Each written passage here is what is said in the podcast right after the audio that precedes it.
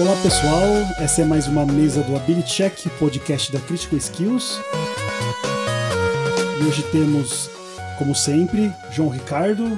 Diga oi. Olá pessoal. Temos também o Rafael. Como é que você está, Rafael? Ah, eu tô ótimo, João. Muito obrigado. Olá a todos. Eu sou o apresentador, João Vitor Guedes, e a nossa convidada de hoje, Luciana Country. Como que você está, Luciana? Olá, eu estou ótima, muito obrigada. Olá a todos. Olá. Muito bom, muito bom. Seja bem-vinda. E então vamos lá, que hoje a gente tem muita coisa para conversar. Roda a iniciativa.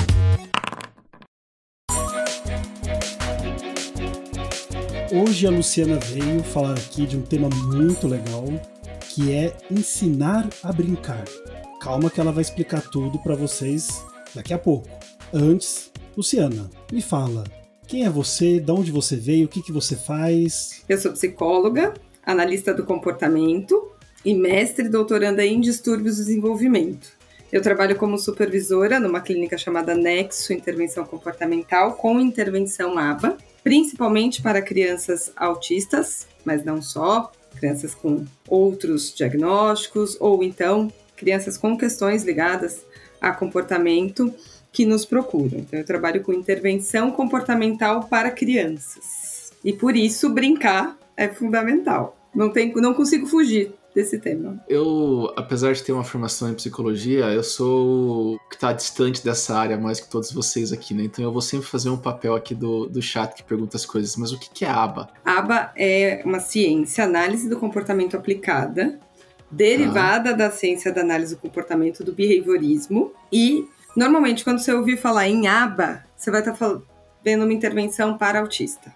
Embora ela não seja só para autista. A gente está tá falando da aplicação de estratégias de ensino, de estratégias de manejo de comportamento com base na ciência da análise do comportamento. Então é isso, eu sou behaviorista e por isso trabalho com ABA. Então o ABA vem de Behavioral Analysis e... Applied Behavior Analysis. Applied Behavior Analysis. Me fazer falar inglês no meio do podcast é sacanagem. Não, não, é pra, é pra entender o, o, o, ABA, né? Porque a hora que fala ABA, eu acho que a gente ia começar a escutar a musiquinha aqui, né? Do ABA. Waterloo. Assim. Nossa. Dancing Queen é melhor. Com Dancing Queen. A Luciana é adora essa piada, porque ela nunca escutou eu fazer essa piada. Com né, certeza, né? Acho eu, que ninguém trabalha com ABA. Não, é. Foi bem, foi, bem, foi bem ruim mesmo, mas... Muito bom, obrigado pela explicação. Em português é análise do comportamento aplicada. Tá. E como eu sou um bom amigo e eu escuto o que a Luciana fala, ela me ensinou desde o primeiro dia que eu a conheci de que aba não é método, é isso? Por favor, não. Muito bom. aba é uma ciência e baseada em aba a gente tem diversas estratégias ou diversos métodos para ensinar o que quer que seja, o que quer que a gente queira ensinar hum. para qualquer indivíduo, não só para crianças. A minha atuação acaba sendo mais focada em criança, mas não só. A gente trabalha também com adultos e com adolescentes. Hum, e por ser uma clínica com crianças, obviamente que você deve brincar muito. Sim. É, até quando você me perguntou se eu usava jogos, se eu usava brinquedos, a minha primeira pergunta foi: ué, como não? Como assim? Tem como não usar? Você também usa, João? Do que você está falando? Ah, do que você está falando, acho que foi a minha resposta, né? Do que, que a gente está falando agora? Foi, foi literalmente essa mesmo. Mas antes da gente falar da clínica em si, eu sei que você gosta de jogo. Gosto. Eu sei que você gosta muito de chamar os amiguinhos para jogar na tua casa. Gosto. Que tipo de jogo você gosta? Qual é a sua relação e contato com os jogos? Na verdade, eu gosto de jogos de tabuleiro em geral. Acho que eu, o que eu tenho aqui, que eu mais, mais jogar faz tempo, né? Que a gente não consegue reunir pessoas para nada. Mas que eu jogava é o Banco Imobiliário. Eu gosto de Banco Imobiliário, gosto de Imagem e Ação, de War, esses jogos bem clássicos de quem foi criança aí na década de 80, 90. Recentemente eu comprei um jogo de tabuleiro do Game of Thrones, porque aí eu gosto de jogos temáticos. É, não é uma boa indicação, ele é um pouco difícil de ser jogado. Você precisa pedir para o seu amiguinho ler o manual inteiro antes de jogar, que é um livro. Bom, assim como o livro é muito difícil de acompanhar também, porque é cheio de coisa, né? Então faz sentido. Faz, mas eu gosto de jogos de tabuleiro em geral, né? Eu gosto de reunir pessoas e de jogar e dar brincadeira, dar competição, dar bagunça como um todo. Eu acho que não tem nenhum jogo que eu falo assim, ah, eu não, não gostei. Tem alguns que eu não entendi. Mas os que eu entendi. Não, mas você entendeu do Game of Thrones também, né? É, mas ó, se eu tiver que jogar de novo, vai ter que ler o manual todo outra vez. Mais uma vez. Não, eu, eu joguei com você o do Game of Thrones e até hoje eu não entendi o jogo. Eu sei o que eu fiz nele, mas acho que você percebeu que eu, assim, não fazia muita ideia do que tava rolando lá. E nem você, jogo... nem ninguém que estava na mesa.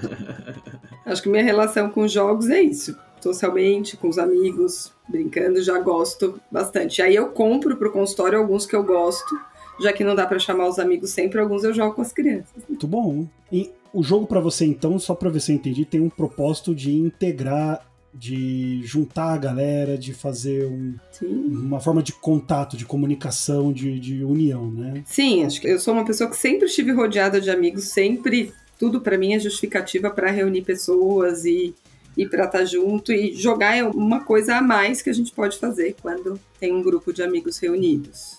É uma forma de dar risada, se divertir. Acho que a principal função é de diversão, realmente tem que ser gostoso, né? Se começa a ficar com muita briga ou muito sério, aí também para mim já perde um pouco a graça. Uhum.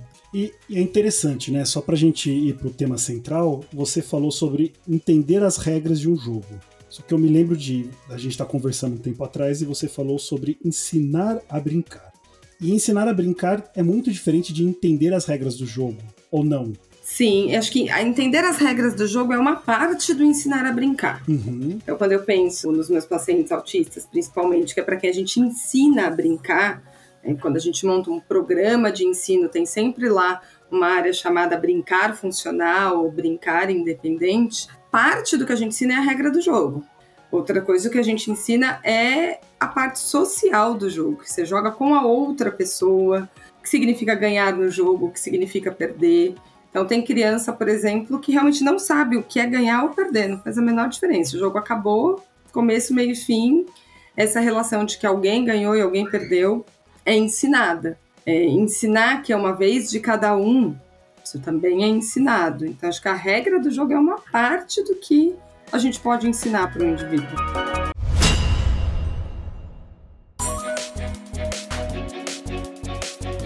Que você ensina a criança a brincar no sentido da função? Foi o primeiro exemplo que você deu, né? A funcionalidade. A criança com autismo, ela tem uma dificuldade a mais em entender a função desse jogo, dessa brincadeira? É, é isso que você tenta ensinar para ela? É.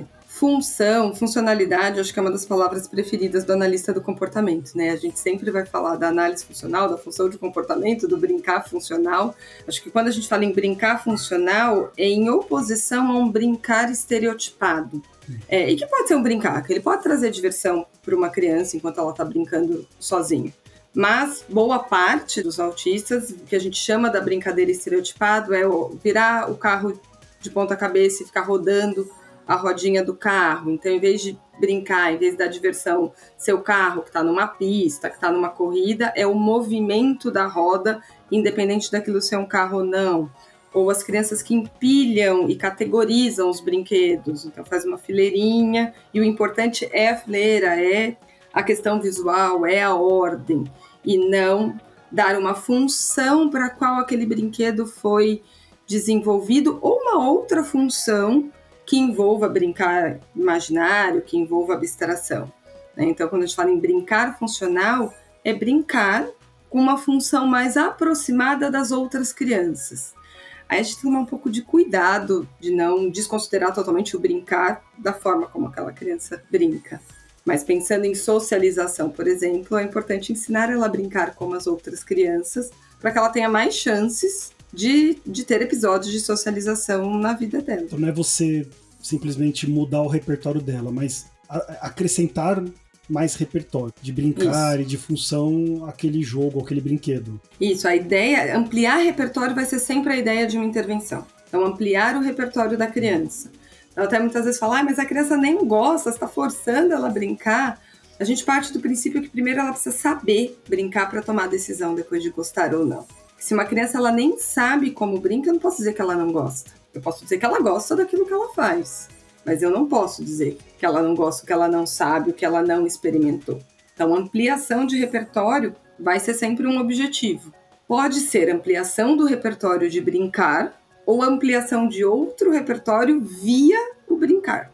O brincar ele pode ser também estratégia para ensino de outras habilidades. Então, brincar ele permeia meu trabalho o tempo todo, na verdade. Isso é bem legal. Então, quer dizer que existe todo um corpo científico dentro dessa área, né, da ciência do comportamento, né, da análise do comportamento, que se dedica a entender como brincar pode levar ao desenvolvimento de habilidades ou como através do brincar aprender a brincar em si só. E existe todo um arcabouço técnico dentro desse espaço para conseguir então se chegar a esse objetivo, né, de repertórios quando você fala quer dizer outras habilidades sociais, outras habilidades de, de interação e de comportamento, né? Não só social, outras habilidades. Se tá. eu pegar uma criança que acaba de chegar para terapia com baixo repertório global, talvez o repertório que eu preciso aumentar é o de imitação, que é um repertório tá. pré-requisito para aprendizagem de qualquer outra habilidade. Então, quando eu falo repertório, pode ser repertório acadêmico, pode ser repertório cognitivo, também o repertório social. Além de funcionalidade, talvez repertório seja uma palavra bem preferida dos analistas do comportamento também. Interessante. É uma palavra muito boa, né? Repertório uh, nesse, usado nesse termo, assim, achei bem interessante. E como é que você avalia a demanda por aumento de repertório? Isso é algo que é, é o teu olhar clínico, treinado, ou você usa alguma instrumentação específica para isso? A gente usa a observação comportamental, que acho que a gente está chamando de olhar clínico treinado. Um processo isso. de avaliação em aba, ele vai contar com algumas etapas. Uma delas é de observação comportamental. Então, num primeiro momento, eu vou observar essa criança com os brinquedos. Ela vai entrar no meu uhum. consultório, eu quero saber o que, que ela faz.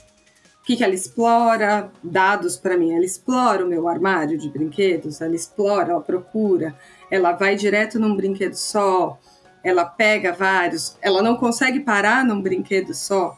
Esse é o primeiro passo. Depois, especificamente em relação ao brincar, eu tenho protocolos de avaliação. Então, a gente tem protocolos de habilidades básicas, protocolos de comportamento verbal e protocolos de habilidade social, principalmente, que tem áreas, tem sub-áreas específicas do brincar. Então, se eu pegar um protocolo chamado Social Skill Solutions, por exemplo, ou Social Save, são dois que eu uso. Eles têm uma área de avaliação para brincar independente, o quanto essa criança consegue brincar sozinho, e outro para brincar social, o quanto ela brinca com outras crianças.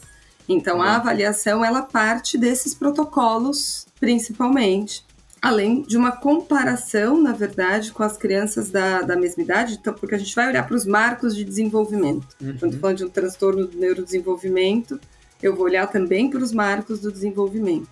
Então, uma avaliação ela nunca contempla um instrumento só. Ela contempla o meu olhar de observação sistematizada, ela contempla o uso de protocolos e o conhecimento de desenvolvimento infantil, que é esperado para crianças nessa idade em relação ao brincar, em relação à linguagem, em relação à cognição. O brincar é parte aí do, do processo. E agora o que eu fiquei curioso, Luciana, é como é que o brincar é adaptado de acordo com o resultado dessa avaliação. Então, se você percebe que a criança ela precisa de um aumento do repertório social dela, como é que você faz a adaptação da brincadeira? Ou tem um jogo específico, tem um protocolo de adaptação? Ou é customizado por paciente? Como é que funciona? Isso é desenvolvido pelo terapeuta para o paciente. Então, acho que o mais fácil é eu dar exemplos. Então, uma criança que tem uma dificuldade de contato visual. As primeiras coisas para as habilidades sociais, para que ela tenha comunicação, é olhar. Então eu posso pegar o pula pirata, o pula pirata é sempre nossos maiores exemplos. Posso pegar um pula pirata, bloquear as espadinhas e só entregar a espada na vez dela quando ela olha para mim. Ela olha para mim, ela recebe a espada e a gente vai jogando. Ela tem que esperar a minha vez. Eu também só vou pôr a minha espada quando ela olhar para mim. E o jogo vai acontecendo conforme ela mantém contato visual. Sem contato visual, o jogo não acontece. Então, esse é um exemplo para contato visual. Esse mesmo jogo, Pula Pirata, se eu estiver ensinando cores para criança, uma habilidade cognitiva, eu posso trabalhar com discriminação das cores, colocando as quatro espadinhas e falar para ela, sua vez, o azul, sua vez, o amarelo, e vou trabalhando essa que a gente chama de discriminação auditivo-visual, que é eu falar a cor e ela pegar uma dentre as outras, ou eu vou pedir para ela falar a cor antes de colocar também são habilidades diferentes. Ela discrimina e se ela fala. Então, com um mesmo brinquedo, eu posso ensinar diversas habilidades. E posso ensinar o brinquedo. Entendi. Acho que uma coisa, quando eu entro numa loja de brinquedo, eu olho para um jogo, eu penso, quais são todas as coisas que eu posso fazer com ele? Ah, esse aqui é legal porque eu consigo ensinar isso, isso, isso e isso. Ou esse aqui eu gostei, é legal, eu levo para mim. Também rola essa escolha. Mas, via de regra, quanto mais opções eu tenho com brinquedo, melhor para mim. É, eu acho interessante, a palavra repertório é muito boa, né? Que eu acho que tem sido muito utilizado em geral como uma forma da gente mostrar que aumentando a quantidade de repertório do indivíduo, a gente consegue ajudar ele a lidar com aquela dificuldade dele. E pelo que eu entendi, então você está me dizendo que você tem um jogo que você pode ajudar ele a entender a função e aprender algo com aquele jogo e também usar esse jogo como formas, como ferramentas para você adaptar várias estratégias que vocês possuem no ABA. Isso. É lógico, a forma como eu ensinar, aí vai prepassar todo o acabouço teórico, todas as estratégias em A. Então, a estratégia de modelação, que é dar modelo para ele imitar. Eu posso ensinar um jogo com a estratégia de modelação. Ou eu posso usar uma estratégia da hierarquia de dicas, porque em aba a gente tem algumas ajudas que a gente dá para a criança, a gente trabalha com aprendizagem sem erros ou com mínimos erros. Então eu vou pegar a estratégia de dar ajuda total para a criança fazer a parte dela no jogo e vou retirando essa ajuda gradativamente até que ela consiga fazer de forma independente, até que ela consiga jogar sozinha. Então eu vou pegar todas as minhas estratégias e vou usar na brincadeira. Tem estratégias que não cabem no brinquedo? Sim. A gente usa só o brinquedo? Não. Mas, com certeza, a gente vai usar o brinquedo em algum momento para parte do repertório a ser trabalhado. Eu acho isso muito importante ser falado, né? Porque deixa claro de que não é uma clínica, entre aspas, freestyle, né? Que vocês fazem o que vocês querem. Não, existe todo um método, tem uma fundamentação e o brincar não é que você tá apenas, óbvio, a gente se diverte com os pacientes, eu imagino que você se divirta também, Sim. mas tem um fundamento muito claro. E a escolha do jogo faz parte disso também. Faz. Nada, ah, se for freestyle, a gente não faz nada sem planejamento em água. Então eu fiz a avaliação, apliquei lá meus protocolos, isso entrou num plano de ensino individualizado, onde eu descrevi qual a habilidade que eu vou ensinar, como, em quais passos e no como eu tenho que decidir meus materiais. Então eu vou usar material gráfico, eu vou usar flashcards ou aqui eu vou usar o jogo. E se eu vou usar o jogo, que jogo e como. E se eu ensinei um jogo, eu tenho que pensar na generalização. Eu quero que essa criança brinque comigo, com a mãe, com o pai, com os amigos. Então não adianta eu ensinar um jogo de um jeito só. Eu tenho que ensinar vários que atendam aquela mesma função. Mas tudo isso é planejado. E acontece de você chegar oba, planejei, pula pirata, tá tudo planejadinho, bonitinho, a criança olha e fala, ó, porque tem o fator diversão, e ela olhar para aquele jogo e falar, tá, esse jogo não me entretém, não me interessa. E aí o que, que você faz? Acho que o planejamento ele não é tão fechado. Tá, perfeito. Então, uma das estratégias é de ensino naturalístico. E um dos princípios do ensino naturalístico é a liderança da criança. Então, eu tenho que preparar a minha sala de forma que eu tenha mais de um brinquedo que atenda aqueles mesmo objetivo e a partir do brinquedo que ela escolher, eu vou trabalhar o objetivo do meu planejamento. Ótimo. Quando a gente fala em planejar também não é tão tão fechadinho. Isso eu acho que é bem legal, mas eu, eu fico pensando assim, você comentou que poderiam ser, nesse planejamento, podem ser várias atividades, né? E até mesmo dentro do brincar, você pode usar jogos, você pode usar outras coisas. Por que, que você prefere trabalhar com jogos em particular? Tem alguma coisa do jogar que te chama atenção, que você gosta? Por que o jogo em si, assim? Tenho todos os brinquedos, né? Então a gente tem uma dentro do brincar, inclusive quando eu monto um programa, vai ter jogos estruturados, jogos com duração curta, jogos com duração longa, jogos de ação e reação, que é uma regra simples, ampliado para as regras mais complexas. Então, a preferência do jogo vai depender do objetivo. Se eu estiver trabalhando com o objetivo de brincar simbólico, talvez eu vá usar menos os jogos de tabuleiro. Eu vou usar figuras de ação, eu vou usar bonecos. Uhum. Agora, o jogo, ele me traz muitos repertórios a serem trabalhados. Né? Para a gente conseguir jogar um jogo, a gente precisa ter bastante repertório. Acho que os principais, troca de turno, atenção, discriminação de cores, de números, até mesmo alfabetização. Criança em fase de alfabetização, eu quero que ela leia trechinhos, eu quero aumentar a fluência dessa leitura. Um jogo que eu uso muito para isso é a Pizzaria Maluca. E cada coisa que acontece, ele tem que ler a cartinha do que está escrito. Então, eu acho que a preferência por jogos vem pelo tanto de repertórios possíveis de serem trabalhados com eles. E o quanto ele me permite alterações de regra, o quanto ele me permite mudanças. Então, às vezes a criança adora a caixa do jogo, mas talvez ela ainda não tenha o repertório necessário. Mas eu consigo usar aquele jogo em algum outro repertório para trabalhar com ela. Aquele cai, cai, cai não cai, que é das varetas com a bolinha. Sim. Às vezes eu vou usar para trabalhar só a questão de motricidade fina, só do puxar a vareta, do colocar a bolinha, sem tanta função com as regras, com ganhar, com perder. É nisso que eu queria voltar, né? Que eu lembro que você comentou, por exemplo, do jogo social, que você dava só a espada quando ele te olhasse nos olhos. E eu fiquei pensando, isso é uma habilidade muito é, básica da interação social, né? Então, quando você constrói esse planejamento, ela parte sempre de uma habilidade básica e se amplia? Como é que é? A gente tem habilidades que são pré-requisitos para outras. Então, por exemplo, eu avaliei a criança lá com meus protocolos, na avaliação vi que ela não faz imitação. Mas eu vi antes que ela não mantém contato visual. A gente não consegue imitar se a gente não olhar para o outro. Então eu vou ter que trabalhar antes o contato visual antes de ensinar a imitação. E para eu poder usar a estratégia de modelação para outros ensinos, eu preciso que ela saiba imitar. Então, Hum. a- todo o trabalho em aba, ele é operacionalizado. Então, a gente sempre vai ter passos e etapas para qualquer uma das áreas, sempre respeitando os pré-requisitos. Então tem uma hierarquia de habilidades, né? Que Tem. precisa ser desenvolvida. Entendi. Tem, tem principalmente as habilidades chaves e algumas que são habilidades pivotais, que elas são necessárias para a aprendizagem de outras habilidades. Você pode falar um pouquinho o que, que são isso? O que, que são habilidades-chave, habilidades pivotais? Bem, bem rapidinho. É, ou pivotais. Essa é uma nomenclatura que eu nem vou entrar muito, porque Tá, para falar besteira bom. vai ser muito fácil. Ah, pessoal, pega leve aí. Qualquer nomenclatura tá valendo. O importante é entender o conceito. Vai, vamos lá. Tem algumas habilidades que elas são importantes para aprender. Então, tem uma apostila muito legal que a gente usa muitas vezes para pais logo que eles chegam, que é ajuda, ensina-me a aprender.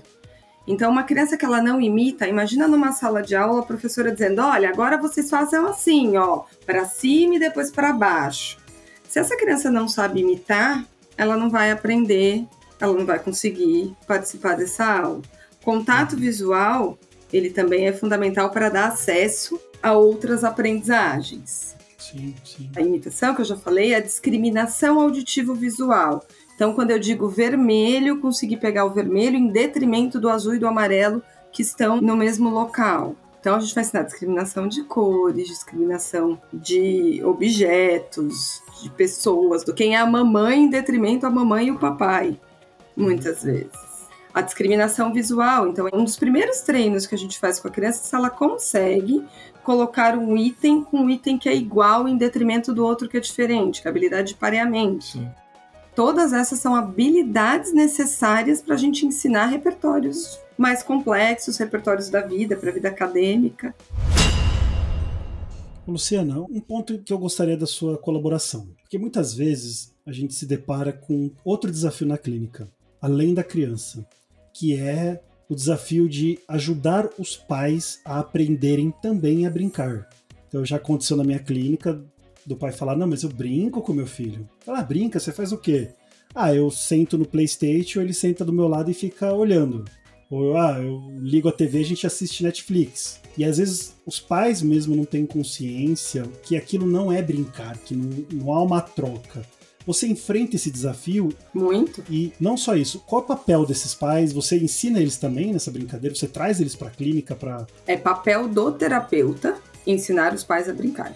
É, acho que parte da minha atuação em treinar os pais não só a brincarem, né, em tudo. O treino de pais, a orientação parental e o treino parental, ele tem que acontecer numa intervenção baseada em aba. Então, se o pai não sabe brincar, eu vou trazer ele para dentro da sessão, ele vai brincar comigo. Eu vou na casa dele e a gente vai brincar. É, dar sugestões de jogos. Então, ó, você vai comprar esse brinquedo e a gente vai fazer dessa forma. Até mesmo na rotina da criança, muitas vezes, olha, 10 minutos por dia você vai sentar para brincar com ele. E tanto os pais não sabem como brincar, como não sabem como melhorar o repertório de comunicação. Tudo isso a gente treina. E as mesmas técnicas que a gente usa para ensino das crianças, a gente usa para o treino parental. O pai vira uma extensão da sua intervenção. Sim. Ele é, É. meu cliente tanto quanto a criança. É, eu não diria extensão, né? Eu acho que o termo extensão é meio. Eu acho que parece que o pai é um parceiro na intervenção. Né? Ele tem que ser um parceiro. Então a gente tem algumas discussões. O pai é parte da equipe terapêutica, mas em alguns momentos eu tenho que vê-lo tanto como meu cliente, tanto quanto a criança. A Uhum. criança exige de mim 10 horas de intervenção semanal, o pai exige mais duas. Para treiná-lo, para ensiná-lo, para acolhê-lo. Quando a gente fala de ensinar a brincar, é muito comum ouvir dos pais que eles não brincaram na infância, que eles não tiveram essa aprendizagem na vida deles, não tiveram oportunidades. E eles podem ajudar nessa extensão do repertório da criança em casa, né? Essa é a ideia, né? quando a gente pensa em generalização. É muito interessante isso porque é meio que um pensamento inverso, né? Porque na real, se a gente tivesse uma boa formação de pais, do ponto de vista de como educar, essa perspectiva de desenvolver autonomia, repertório e não simplesmente dar limite, desenvolver um certo padrão moral, alguma coisa assim, é aquilo que eu sempre gosto de comentar, que acho que uma sociedade que não precisa de psicólogo é aquela onde a gente consegue desenvolver os indivíduos de uma certa forma bem nesses quesitos. Então, a clínica parece porque você precisa ter alguém que vai ensinar os pais a criar, né? Perfeito. Mas é muito interessante isso porque eu fico lembrando quantas vezes eu escutava ou escuto de pais assim, falar, ah, mas isso aí é bobeira, você tá de novo mexendo com esse negocinho, né? De novo esse joguinho chato, de novo não sei o que e tal.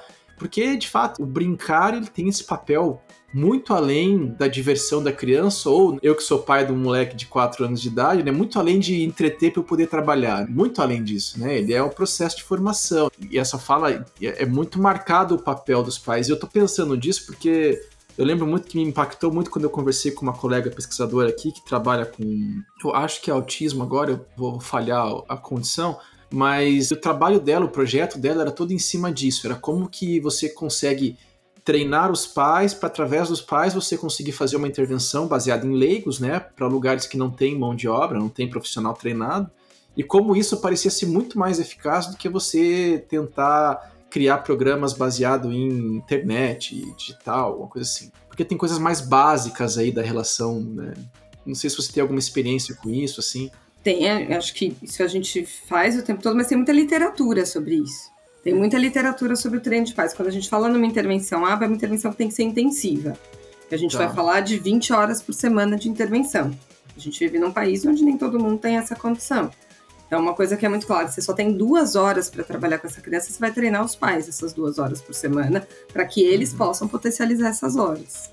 Tem muita pesquisa de treino de pais, Muito legal. uma das estratégias mais pesquisadas em análise do comportamento é a do BST, que é o Behavioral Skills Training, Uhum. que é justamente um passo a passo de treinamento, que a gente usa tanto para equipe como para pais, que prevê você dar uma instrução, dizer para ele como ele vai fazer, dar o modelo, fazer você para ele ver como você vai fazer, deixar ele treinar, ele ter um ensaio comportamental e dar um feedback imediato sobre o que ele fez. Então, esse encadeamento de treino de quatro etapas é chamado BST. Então, já é uma estratégia que tem muita pesquisa mostrando o quanto ela é efetiva para o treino de pais, para as mais diversas habilidades, inclusive de repertórios sociais, que vão envolver muitas vezes o brincar. Legal. Muito legal. E você começa a perceber depois de um tempo que os pais também desenvolvem esse olhar de ir numa loja, ver o jogo, e começar a pensar na quantidade de coisas que ele pode fazer, dos potenciais daquele jogo em casa.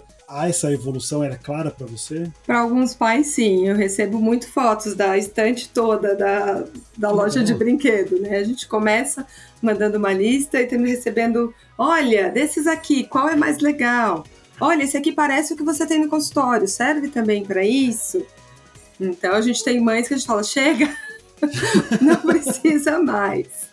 Assim como tem mães que eu estou usando um brinquedo no consultório, muitas vezes para desenvolver um repertório novo, eu preciso da motivação alta da criança para aquele brinquedo. Então é importante que ela brinque só comigo para ser legal quando ela estiver comigo. E muitas vezes o pai vê a criança brincando.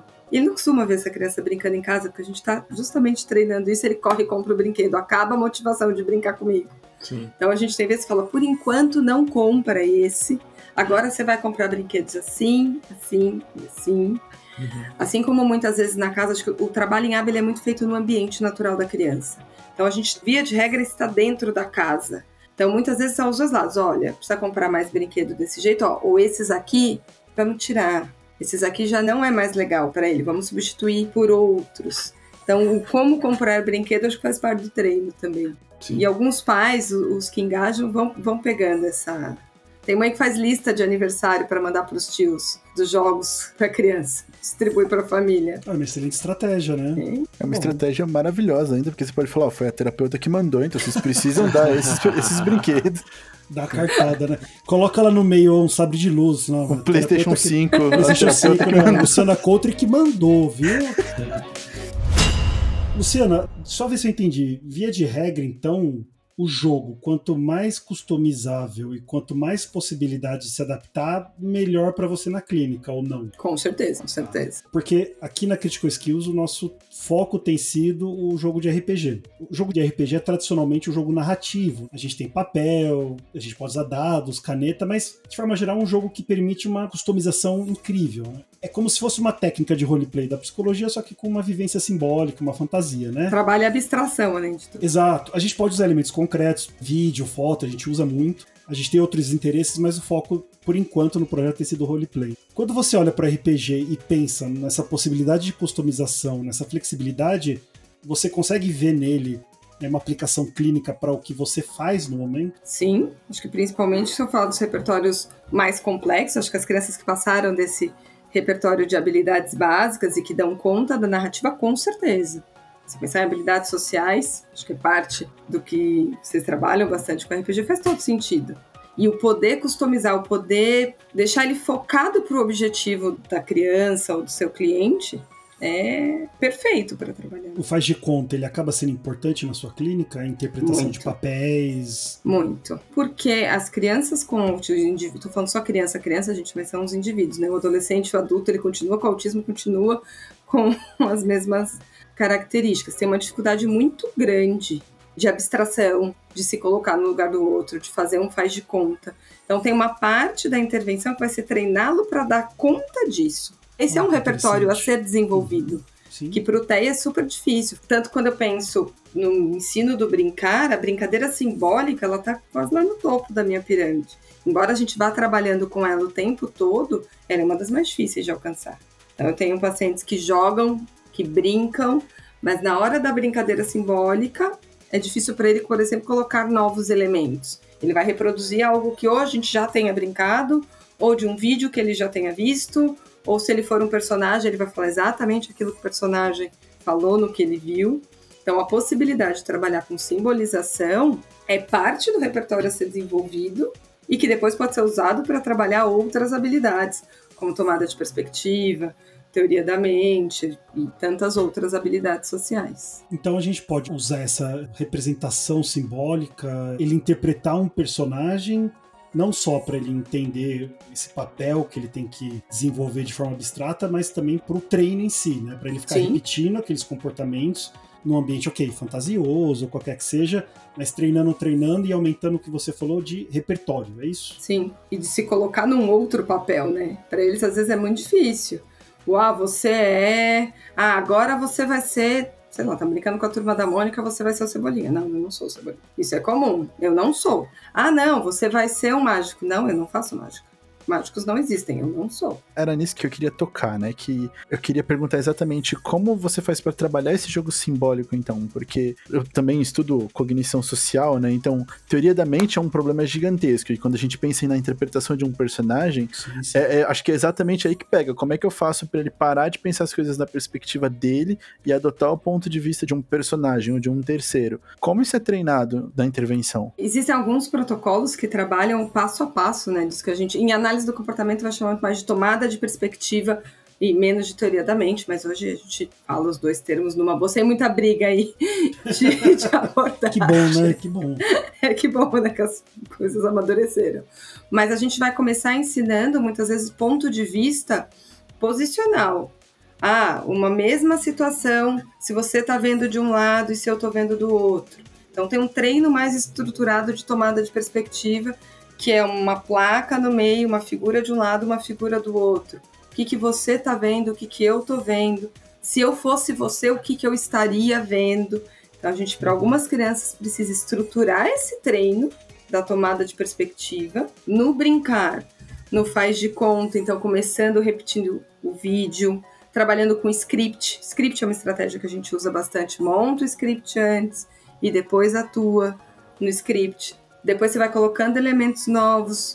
Aí você tem que ter um repertório, tem que estar trabalhando pelo menos um repertório de resolução de problemas, por exemplo, que eu imagino que num jogo de RPG é fundamental. Uhum. Você está dentro de uma narrativa, você está num foco, aconteceu alguma outra coisa, o que, que você faz? Então, tudo isso pode ser treinado de forma estruturada, pode ser treinado na brincadeira, mas muitas vezes, quando eu vou estabelecer os meus objetivos, é que eu vou quebrar em pedacinhos menores, sabe?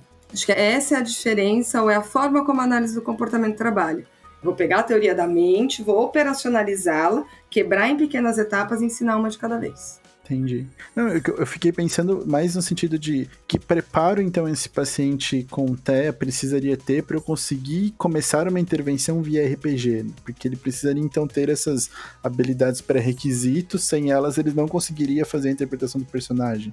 Eu não sei se ele não conseguiria ou se você precisaria dar um nível de ajuda maior no começo e esse processo já ser de ensino. Hum, Acho que aí vai depender do paciente. Uhum. Eu tenho um exemplo, porque eu já tive na clínica um paciente muito interessante, já veio de outra clínica, então ele já tinha uma série de repertório, só que na hora de interpretar papéis, na hora de se colocar no lugar do outro, ele tinha uma série de dificuldades com as pessoas, com os agentes, né, o pai, mãe, os colegas de sala de aula, mas no jogo ele tinha mais habilidade. Por jogar videogame, não sei, ele já trouxe uma bagagem, então ele conseguia entender aquele personagem como mago, com essa personalidade, ele conseguia interpretar, e aí eu não sei se vai fazer sentido o que eu tô falando, mas o que eu fiz na época foi, ó, tá, então você consegue se representar nesse mago, mas não consegue entender o que se passa na cabeça do seu pai. E aí eu comecei a tentar usar essa habilidade que ele já tinha desenvolvido, porque ele falava que o mago ele entendia que era o mago lá, não era ele. Né? Mesmo ele interpretando o mago, é o mago. Sim. E aí, usando essa estratégia, eu comecei a tentar buscar se ele conseguia se colocando no papel das pessoas ao redor dele. Então, é interessante, porque ele não conseguia, mas ao mesmo tempo ele conseguia. Ele adquiriu o repertório de alguma forma Exato. durante os jogos, durante a história de vida dele. Ele adquiriu o repertório e ficaram lacunas. Isso é comum, principalmente paciente quando já chega mais exato, velho pra exato. gente. Ele tem um certo repertório, é aquele paciente que às vezes a gente fala que engana. mas parecia que ele dava conta. Aí acontece uma situação que parece muito mais simples e ele tem uma situação ruim, ele falha naquela situação. Porque ele aprendeu de alguma forma. A gente está o tempo todo aprendendo no mundo. O ambiente está o tempo todo nos ensinando, mas ficam algumas lacunas. E você pode usar o que ele já tem para ensinar a lacuna. Por isso que depende muito. Rafael, quando você me pergunta como fazer o nunca vai dar, o sempre vai dar, acho que palavras que a gente nunca vai poder dizer, sempre e nunca. Uhum. Depende é, muito. Depende. Entendi. Depende daquele paciente. O autismo é um espectro, então cada autista é um autista, cada autista Exato, é um indivíduo completamente diferente um do outro. Por isso que em análise do comportamento o que a gente faz é uma avaliação de repertório. Esse é o nome da avaliação. Qual é o repertório? E aí eu consigo saber o que trabalhar e com quais estratégias. Entendi, muito bom. A gente vinha falando do brincar e muito voltado para a criança, né? E muito voltado para a questão do, dos repertórios e tal. E em especial, né? É bom situar que muitas das falas foram voltadas para o brincar em crianças autistas, né? Mas eu imagino que você também trabalhe com crianças que não são autistas e que tenham demandas similares, né? Sim. Uh, como é que é a aplicação do ABA para jovens e adultos? Tem aplicação, não tem? Ou se você tem experiência com o uso de jogos através do método do AVA para desenvolvimento em jovens e adultos. Aí, ó, Desculpa, não ouviu o que o João falou. Não falou método AVA, é, foi é, cartão é, vermelho. É. Até me desconcentrei do resto da pergunta. É, perdão, perdão, perdão. Respira fundo, Luciano. Mas uh, nesse sentido, né, com jovens e adultos. É. Eu acho que com jovens e adultos a gente vai trabalhar da mesma forma, levando em consideração o período do desenvolvimento que eles estão, mas as estratégias são as mesmas e sempre pensando em funcionalidade. Então, quando eu recebo no consultório um adolescente, um jovem adulto com TEA ou outra deficiência, ah, que não sabe brincar, primeiro eu vou olhar a funcionalidade para a vida dele. O que, que ele precisa aprender para ter autonomia e individualidade. Se tiver algo que eu possa usar jogos para isso, ótimo, a gente vai usar. Mas aí a gente não vai voltar lá atrás no ensino do brincar da criança pequena. Agora, você me perguntou de crianças não autistas. A gente tem os grupos de habilidades sociais. E tem crianças no grupo que não são TEI, que chegam com questões de não saber brincar em grupo. Tem um menininho, eu não vou esquecer nunca, o dia que ele chegou e a mãe falou: Você tá indo aí nesse grupo para aprender a perder. E ele chegou contando para eles, porque eu não sei perder, porque eu não sei perder. O outro ainda falou: fica calmo, todos nós passamos por isso. Foi engraçadíssimo. é verdade. E a criança passou várias sessões, eu tô tensa, ansiosa. E aí ele ficava me perguntando: quando é que eu vou perder? Porque a gente já tinha. Quando que eu vou passar pela prova? Parecia tipo um batismo do O momento teste, de né? saber perder. Sendo que a gente tinha feito várias brincadeiras, vários jogos, já tinha ganhado, já tinha perdido, já tinha saído da brincadeira esperada e nem se deu conta. Nem se deu conta do que estava acontecendo. Né? Então, muitas vezes, por quê? Ele tinha uma autorregra que ele era inteligente, que quem é inteligente não pode perder. Olha só. Isso também é parte do ensinar a brincar. Né? Que quando a gente brinca, não dá pra ganhar sempre. Nem vai ter graça se só um ganhar o tempo todo. Então o Rafael tem salvação, é isso? Tem. Quer dizer, Tem. eu, eu posso fazer um Tem. treino com ele com relação a comportamentos disruptivos na mesa do, de, de RPG, que, é- Opa! que é tem uma pessoa que sempre quebra regra, opositora, destrói o mundo, causa apocalipse. Então eu posso, a partir do ABA, desenvolver um treino para ele aprender a ter comportamentos mais proativos, né? Proativos não, pró-sociais, Pró-sociais. positivos. Você tem que ficar esperto com o meu contra-controle, tá? Ah, é verdade. Sou boa nisso, pode ficar tranquilo. Boa, Luciana, tem salvação. Tem, não, e outras habilidades sociais em geral, né? Acho que a gente tem falado muito de habilidades sociais hoje em dia, acho que estava até conversando sobre isso hoje em dia. Com os autistas, eles têm uma questão que a habilidade social é parte do diagnóstico, a dificuldade de habilidade social. Por isso a gente fala tanto de habilidade social para o autismo, mas no mundo falta habilidade social. Sim, com Então, certeza. sim, tem muita criança chegando no consultório com baixa tolerância à frustração, com não saber perder no jogo. Teve uma vez que eu fui na casa de um paciente e o pai falava: Não, comigo ele joga numa boa. E a gente foi jogar videogame. E olha que eu não sou do videogame. E o pai deixando o menino passar na frente. E o pai deixando. Eu fui lá e ganhei. Me deu um escândalo na sala. E o pai falou: Nossa, isso nunca aconteceu. Por que nunca aconteceu? Porque essa família não estava orientada que essa criança precisa, no ambiente controlado, aprender que às vezes ela vai perder. Sim, né? E não era uma criança com TEA. O que eu digo para os pais é: você quer ensinar a frustração com amor ou quer que a vida ensine com dor? A gente Sim. tem os dois caminhos.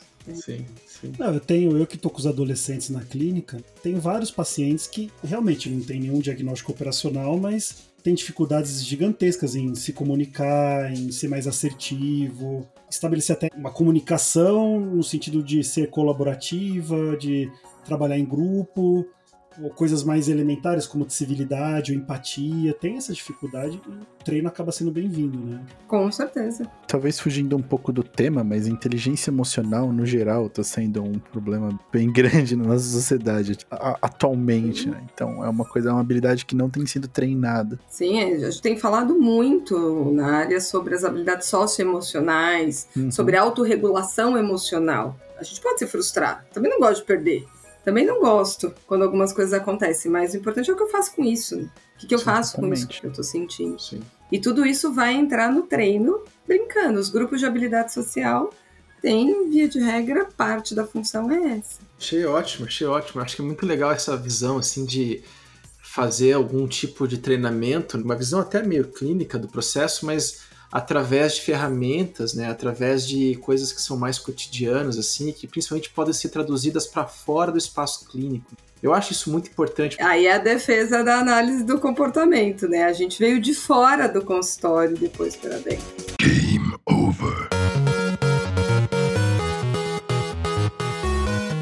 Não, mas é, é- foi muito legal. Muito obrigado, Luciana, pela aula. Foi um prazer enorme te conhecer e conhecer da tua prática e conhecer mais esse uso do, do, do- do jogo, né? No, no brincar, no desenvolvimento. Foi muito bacana. A gente agradece muito a tua presença, né? E que a gente possa ter outras conversas em outros momentos. Não sei se você quer fazer algum comentário final antes da gente entrar na sessão de indicações. Acho que eu só tenho a agradecer, né? Muito obrigado. Desculpem se eu falo muito. E dizer que estou me sentindo muito chique e importante estar num podcast. É a primeira vez que eu estou Olha no aí. podcast. Eu tô, falei hoje para todo mundo o dia inteiro. que eu ia gravar o podcast, que eu tô muito importante. Tá mas eu agradeço muito. A, a pessoa muito. acabou de voltar da Inglaterra e tá sentindo chique por estar num podcast. Mas tudo bem, a gente. Beleza, né? Tá certo, tá certo, tá certo. Tava tomando é chá com a rainha e veio aqui. No... Obrigado, Luciano. Tô me sentindo importante. Agora eu tô me sentindo importante. É que já saciou da Inglaterra, né? Então precisa renovar a motivação. Agora você desceu aqui com a gente. Bem-vindo. Não, mas eu só tenho a agradecer. Obrigada. Desculpa se eu falo muito, né? Porque eu acho que eu falo sem parar. Mas só tenho a agradecer mesmo a oportunidade. Então vamos lá, vamos para a mensagem, aquela mensagem, dica, ou seja lá o que for que a gente vai falar agora. Vamos começar pelo Rafael. Rafael, você tem alguma coisa importante ou legal para trazer hoje? Eu tenho, que é para que os pais parem de achar que loja de brinquedo é loja para criança. Porque é loja Nossa, eu adoro mundo, loja né? de brinquedo. Exatamente, é loja para família inteira. Então o Rafael basicamente está pedindo para os pais se aventurarem pelas lojas de brinquedo. Exatamente. Muito bom. Você quer alguma coisa em especial? Quer que eu mande uma mensagem pros seus pais? Ah, não, não, eu compro meus brinquedos, não tem problema. Oh, você sabe. O cara chegou na vida adulta quando ele compra o próprio brinquedo. Exatamente. Tá de parabéns. Continue assim. João Ricardo, você. Pô, eu acho que uh, é uma coisa que eu até tô vivenciando aqui com o meu filho mesmo, né? Acho que esse resgate do brincar na vida adulta é super importante até para você poder quebrar um pouco com essa coisa tão rígida que a gente tem de adulto, trabalho, estudo, sociedade e tal. Então, acho que esse exercitar o brincar, né? E aí fica a nossa dica, joga game board, joga videogame, joga RPG, porque de uma certa forma você exercita esse brincar e você consegue receber mais abertamente esse brincar em outras fases, em outras pessoas, né? não só uma coisa tão taxativa assim. Então, joguem. Eu redescobri Ragnarok essa semana, tô viciadíssimo jogando de novo, adoro. Meus... Ixi, e, perdemos o João. Obviamente estou jogando com um monge, né? Como sempre. E, putz, como é gostoso jogar, cara. Então é isso, fica a dica aí. Eu vou aproveitar, deixa a gente joga com parcimônia, tá? O jogo é para ser divertido. Então a dica que eu vou dar é: se o jogo tá te causando mal-estar, porque às vezes eu, como eu atendo adolescentes, eles trazem muito isso, né? Ah, tava jogando tal jogo, fiquei bravo, me irritei, joguei o controle. Se o jogo tá te trazendo sentimentos ruins, tá te fazendo perder a paciência, ficar agitado, vá fazer outra coisa, tira um tempo, o jogo é para ser bom. Se você tá se irritando perdendo o jogo, vai fazer outra coisa, joga um jogo co colaborativo, é para ser uma coisa gostosa, para ser uma coisa divertida e te fazer bem. Se não está te fazendo bem, você pode fazer outras coisas ou alternar o próprio jogo. Então, por exemplo, se você for jogar Game of Thrones na casa da Luciana e você não fizer ideia do que você está fazendo, depois sugere outro jogo para você equilibrar as coisas, né, Luciano? Joga Batalha Naval. você sabia o que, Batalha Naval. o que eu acabei de fazer nesse jogo aqui que eu não faço ideia. Não, nada que tiver aqui território. Quando você tá jogando Game of Thrones, o próximo não pode ter território, não pode ter guerra. Não, eu só sei que falaram para mim assim: o fulano ganhou, eu. Ah, acabou? então é isso que. Beleza. Mas tudo bem. Luciana, qual é a sua mensagem? Acho que a mensagem é pra não deixar de brincar nunca, né? Eu acho que não precisa esperar ter filho, não precisa esperar trabalhar com criança. Acho que o recado para todo mundo é brinquem. Brinquem, se divirtam, joguem. A gente não precisa ter essas passagens, né? Só criança, sim, só sim. adolescente, depois brincar quando tiver filho. Continuem brincando. Eu concordo, Luciana. Realmente a gente não pode deixar de brincar. E eu não tenho filho no caso, mas sobrinhos eu tenho e é muito bom. É muito bom. E uma pena que a pandemia afastou um pouco a gente, mas a gente tem que retomar isso, né? Com certeza. Então é isso. Muito obrigado, Luciana. Foi um prazer. Espero que você volte aqui. Agradeço a todos e todas que escutaram esse podcast. Obrigado por ouvirem a gente, pessoal. Obrigado de novo, Luciana, pela presença e pela incrível aula que ela deu pra gente. Muito bom. Então vamos sair da iniciativa.